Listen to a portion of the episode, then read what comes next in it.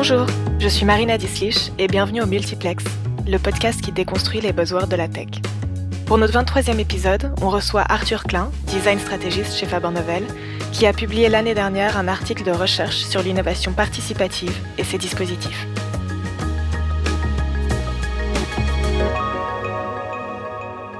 Ce 23e épisode est aussi le premier de cette nouvelle année 2021, une année qu'on espère moins agitée que la précédente et qu'on vous souhaite très très heureuse. En tout cas, il y a du nouveau côté multiplex puisqu'on profite de cette nouvelle année pour lancer la deuxième saison de notre podcast, avec des nouveaux experts, des invités extérieurs et un focus tout particulier dans cette nouvelle série sur l'innovation. Car nous sommes convaincus que c'est en retrouvant cette innovation, en la faisant exister, que nous sortirons meilleurs des crises que 2020 nous a amenées. Bienvenue Arthur. Merci Marina et merci de me recevoir. Alors pour avoir consacré des mois de recherche au sujet de l'innovation participative, j'imagine que tu as beaucoup, beaucoup à en dire. Mais d'abord, qu'est-ce que tu entends exactement par ça? Qu'est-ce que l'innovation participative exactement? L'innovation participative, ça renvoie aux innovations qui sont proposées par les collaborateurs d'une entreprise en dehors de leur mission habituelle. C'est-à-dire que des employés sont amenés à apporter des nouvelles idées, à créer, voire même euh, implémenter des produits, des services, des méthodes nouvelles, alors qu'en fait, ça fait pas stricto sensu partie de leur euh, fiche de poste. Et en fait, ça peut être complètement spontané ou ça peut émaner d'une démarche globale qui est impulsée par euh, la direction. Et dans ce cas-là, cette démarche va s'incarner par ce qu'on peut appeler un dispositif d'innovation participative. Typiquement, ça va être tout ce qui est trophée de l'innovation, boîte à idées, hackathon ou encore plateforme en ligne d'intelligence collective. Et pourquoi as-tu choisi ce sujet d'étude? Qu'est-ce que tu cherchais à comprendre ou à démontrer? Alors ce sujet, il a émergé sur le terrain en travaillant sur un dispositif comme ce, que j'ai cité pendant un an. Et euh, le premier constat euh, qu'on a fait avec mon co-auteur Thomas Paris, qui est chercheur au CNRS et professeur affilié à HEC Paris, c'est que les dispositifs d'innovation participative sont sujets à trois phénomènes assez euh, embêtants. D'abord, le fait qu'on plaque des dispositifs à la mode. En fait, sans chercher à les adapter au contexte d'une organisation, à sa culture. Par exemple, chez Tata Motors, il y avait un moment un prix pour récompenser des projets qui avaient raté, mais qui avaient été riches d'enseignements pour en faire émerger d'autres. Alors ce prix, c'est hyper intéressant sur le papier, dans une démarche de promotion du test and learn, euh, mais on imagine très vite que c'est compliqué à instaurer euh, dans une organisation, notamment en France. Parce que derrière se cachent en effet bah, des enjeux culturels énormes sur la perception de l'échec. C'est des enjeux qu'il faut prendre en compte, quitte à en fait adapter totalement le dispositif. On va se poser des questions du type bah, est-ce qu'il ne faut pas l'anonymiser dans un premier temps euh, Ce genre de questions. Un autre phénomène assez frappant, c'est le fait que l'on ne remette plus en cause les paramètres du dispositif. Qu'on se dise ça a toujours été comme ça, et que finalement on transforme le dispositif en routine. Par exemple, euh, à travers des années d'un trophée de l'innovation, on ne fait pas évoluer la composition du jury parce que on ne veut froisser personne, alors que le contexte change et de fait le jury peut devenir inadéquat par rapport à la problématique en question euh, du concours. Et enfin, euh, le dernier écueil, et c'est peut-être le prolongement du deuxième, c'est le fait que les dispositifs d'innovation participative deviennent des systèmes autonomes en soi. C'est-à-dire qu'en fait, leur seule survie, devient l'objectif. On perd complètement de vue l'idée que le dispositif doit aider à faire émerger des innovations de la part des employés. On veut juste que euh, le concours ait lieu tous les ans, qu'il y ait des participants. Et c'est assez frappant d'ailleurs, si le seul KPI de succès d'un concours d'innovation, c'est le nombre de projets soumis. C'est certainement pas la bonne mesure si l'objectif c'est de faire émerger des innovations disruptives par exemple, qui seront potentiellement le business de demain pour une organisation. Et c'est en fait ce qu'on a observé sur le dispositif sur lequel on travaillait à l'époque, et on a cherché à l'expliquer plus en détail et surtout à imaginer comment on pouvait surmonter ces écueils-là et euh, designer un dispositif qui fonctionne. Et on va un peu spoiler ton article ici pour ceux qui auraient envie de le lire, mais j'aimerais savoir euh, quelles conclusions tu as pu euh, tirer de votre recherche. Parce que comme tu le disais, vous avez fait une recherche terrain dans un grand groupe pour soutenir cette théorie. Qu'est-ce qui en est ressorti? Au fil de l'étude de cas, il est assez vite ressorti qu'il était nécessaire d'avoir une vraie approche design, c'est-à-dire une approche créative qui arrive à répondre à deux choses. D'un côté, les enjeux stratégiques qui sont portés par la direction, finalement le pourquoi de l'innovation participative, que cherche-t-on, pourquoi est-ce qu'on mobilise nos talents dans le processus d'innovation, et de l'autre, la réalité du terrain. Comment est-ce que les talents perçoivent leur propre place par rapport à l'innovation? Parce que ce seront eux les utilisateurs finalement d'un dispositif, et donc il est indispensable de les prendre en compte. Et c'est le rôle du designer de les comprendre dans ce qu'ils disent, ce qu'ils font, ce qu'ils disent pas aussi, pour saisir en fait leurs contraintes et leurs attentes. Et donc le processus, ça serait le suivant, c'est celui qu'on proposait. Il faut commencer par définir une vision, c'est-à-dire savoir quel est l'objectif. Est-ce que on cherche de l'innovation disruptive, on veut faire naître les business euh, porteurs de demain, ou bien on veut en fait engager un maximum d'employés auprès de la marque employeur, et donc on va chercher la participation du plus grand nombre à l'innovation euh, plus incrémentale, à l'amélioration continue. Et ça, ce sont deux objectifs finalement par rapport à, l'innovation disruptive très différents. Et on peut aussi imaginer pas mal d'autres objectifs. Ça peut être de l'ordre du transfert de connaissances entre des services ou des équipes. Ça peut être de la résolution de problèmes métiers très opérationnels. On peut aussi euh, réfléchir en termes de rétention des talents ou même en termes de valorisation de la marque employeur en interne auprès des salariés, voire du grand public. Et donc un dispositif, il peut porter plusieurs de ces objectifs, mais on voit vite qu'on ne peut pas tous les concilier. Euh, on peut difficilement, dans un même objet, rechercher à la fois la participation d'un maximum de salariés à l'amélioration continue et à la fois faire naître euh, les innovations de rupture. Ça, c'est la première étape. Définir cette vision, cette orientation finalement du dispositif. Ensuite, la deuxième étape, c'est d'aller sur le terrain. Comprendre les utilisateurs pour créer un dispositif qui les engage eux. Comprendre en fait comment l'innovation se vit dans leur métier, dans leur quotidien, leur carrière comprendre les moteurs et les contraintes qui influent sur leur participation ou non à un tel dispositif. Et donc ça, ça passe par de l'observation terrain, des entretiens, des échanges et des conversations. L'étape suivante, c'est celle du design du dispositif et en fonction de, ce qu'on aura pu observer sur le terrain pour réconcilier cette réalité avec l'objectif stratégique. Et ce serait finalement concevoir un dispositif exactement comme on concevrait un produit ou un service innovant euh, chez Faber Novel.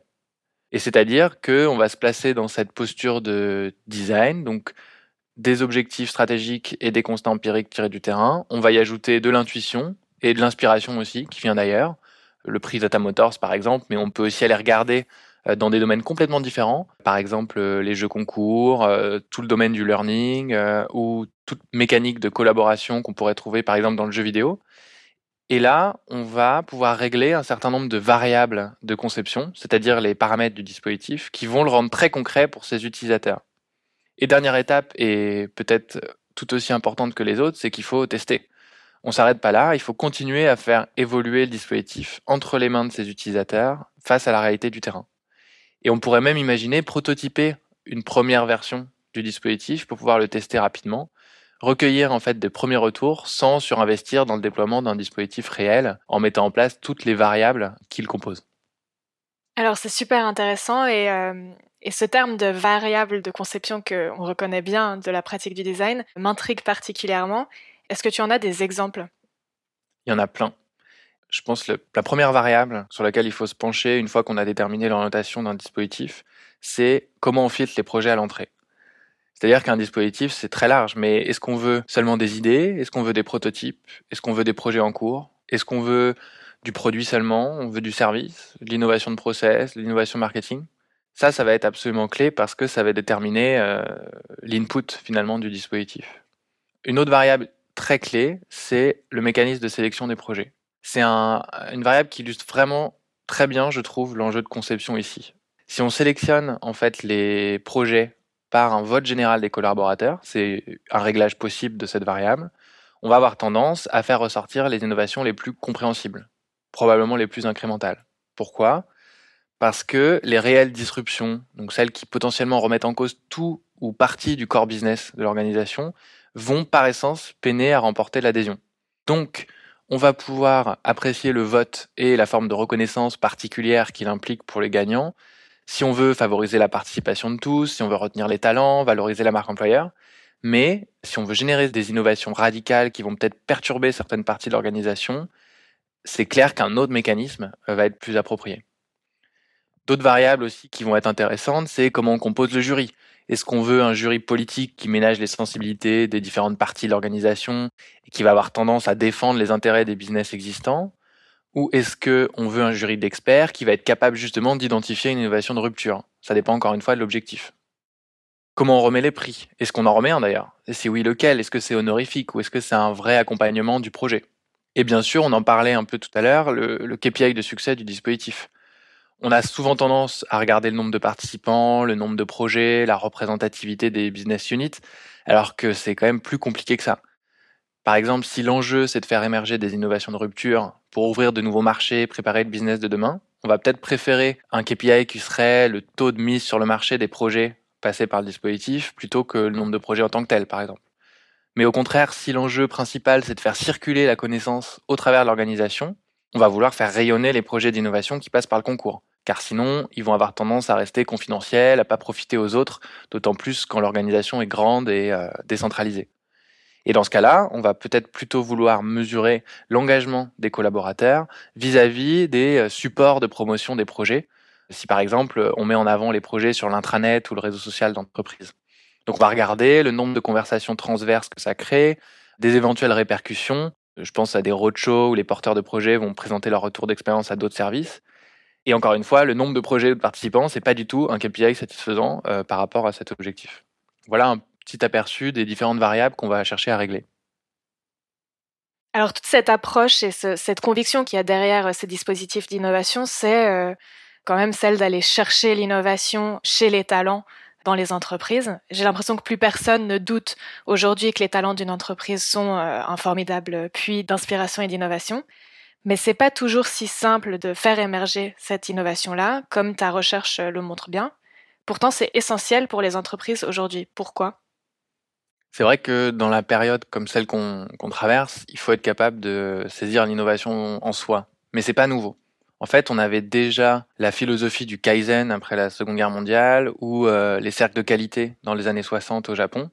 Donc ce sont déjà des dispositifs qui vont mobiliser les talents, donc plutôt dans une optique d'amélioration continue.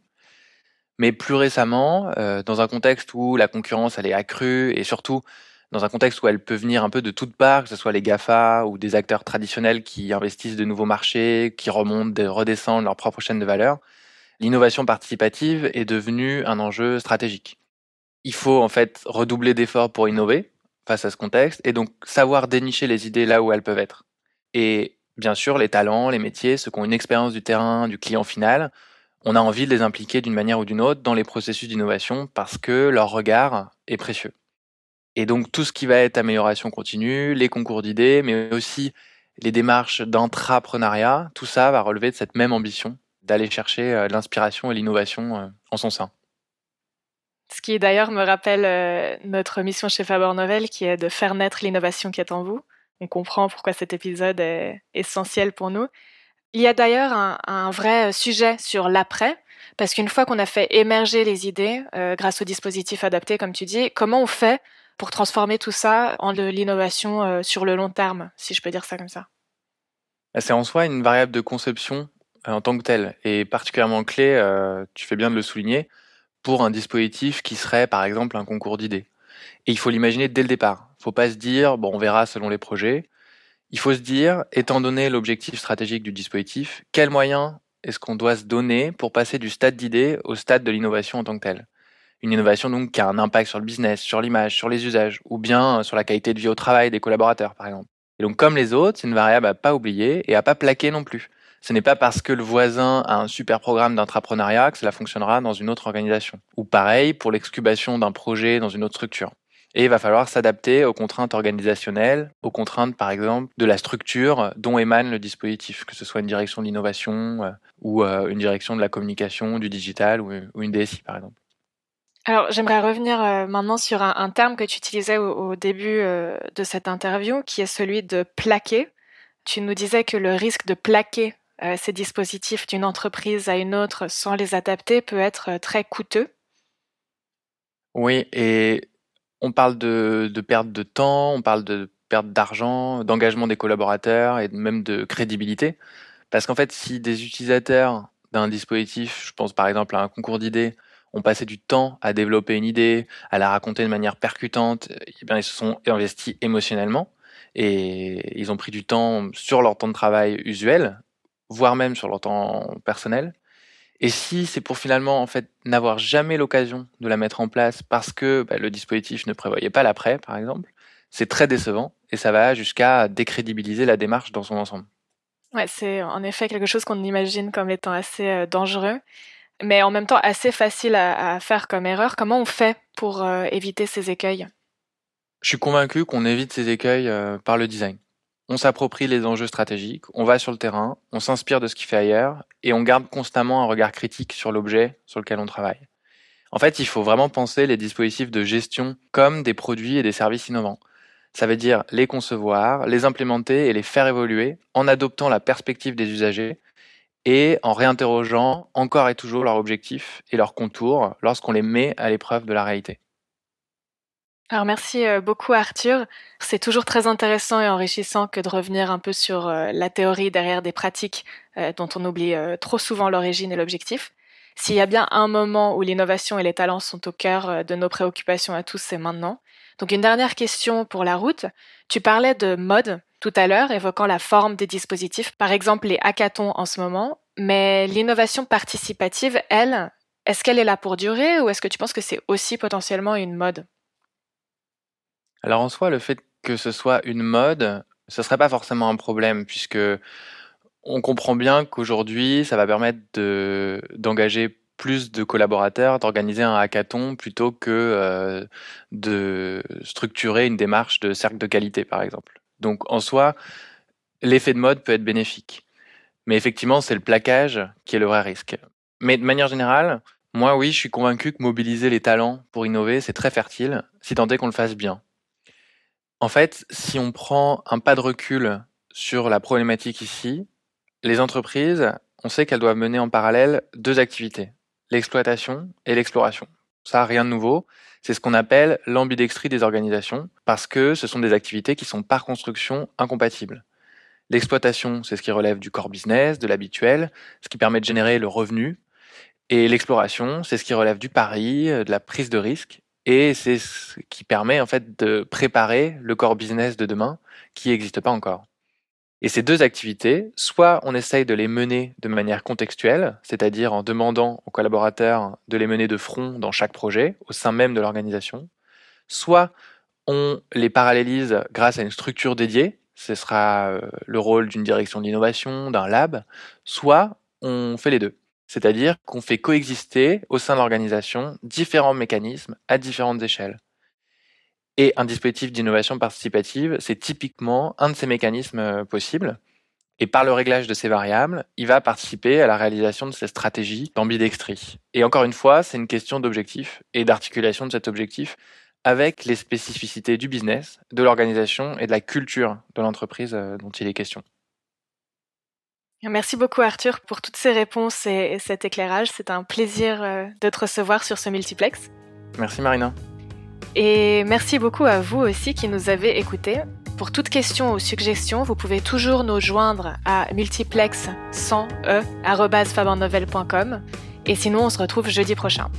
L'épisode d'aujourd'hui a été produit et réalisé avec l'aide de Diego Ferry.